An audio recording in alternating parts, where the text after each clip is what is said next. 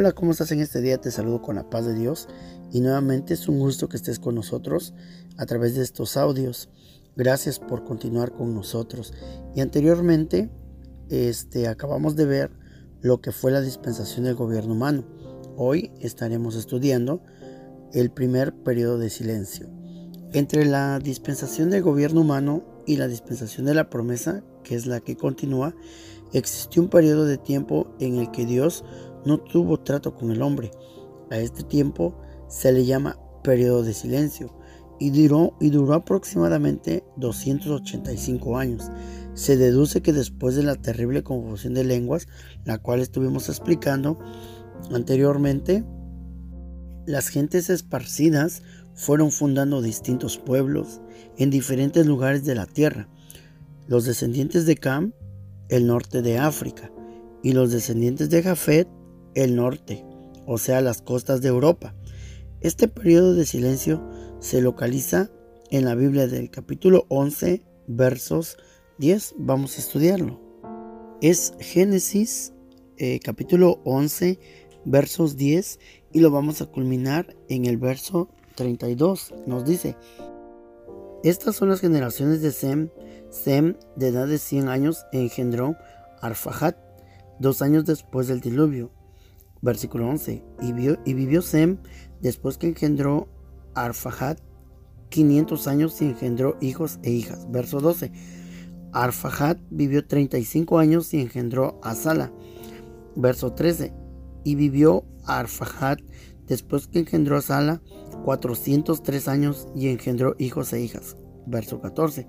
Sala vivió 30 años y engendró a Heber. Verso número 15. Y vivió Sala después que engendró a Heber 403 años y engendró hijos e hijas. Verso número 16. Heber vivió 34 años y engendró a Pelec. Verso 17. Y volvió Heber y vivió Heber después que engendró a Pelec 430 años y engendró hijos e hijas. Pelec vivió 30 años y engendró a Reu.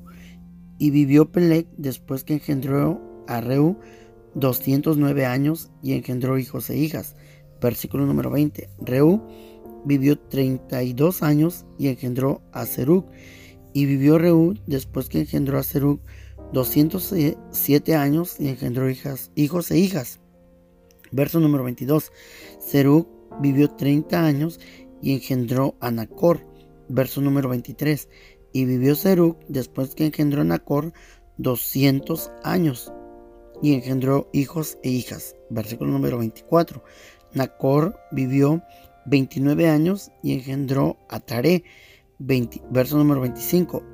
y vivió Nacor después que engendró a Taré 119 años y engendró hijos e hijas.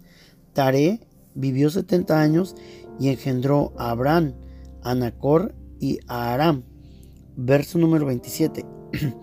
Estas son las generaciones de Taré. Taré engendró a Abraham, a Nacor y Aram, y Aram engendró a Lot. Y murió Aram antes que su padre Taré en la tierra de su nacimiento, en Ur de los Caldeos. Y tomaron a Abraham y a Nacor para sí mujeres. El nombre de la mujer de Abraham era Sarai, y el nombre de la mujer de Nacor, Milca, hija de Arán, padre de Milca y de Isca. Verso número 30. Mas Sarai era estéril y no tenía hijo. Verso número 31. Y tomó Tare a Abraham su hijo y a Lot hijo de Aram, hijo de su hijo, y a Sarai su nuera, mujer de Abraham su hijo, y salió con ellos de Ur de los Caldeos para ir a la tierra de Canaán. Y vinieron hasta Arán y se quedaron allí 32.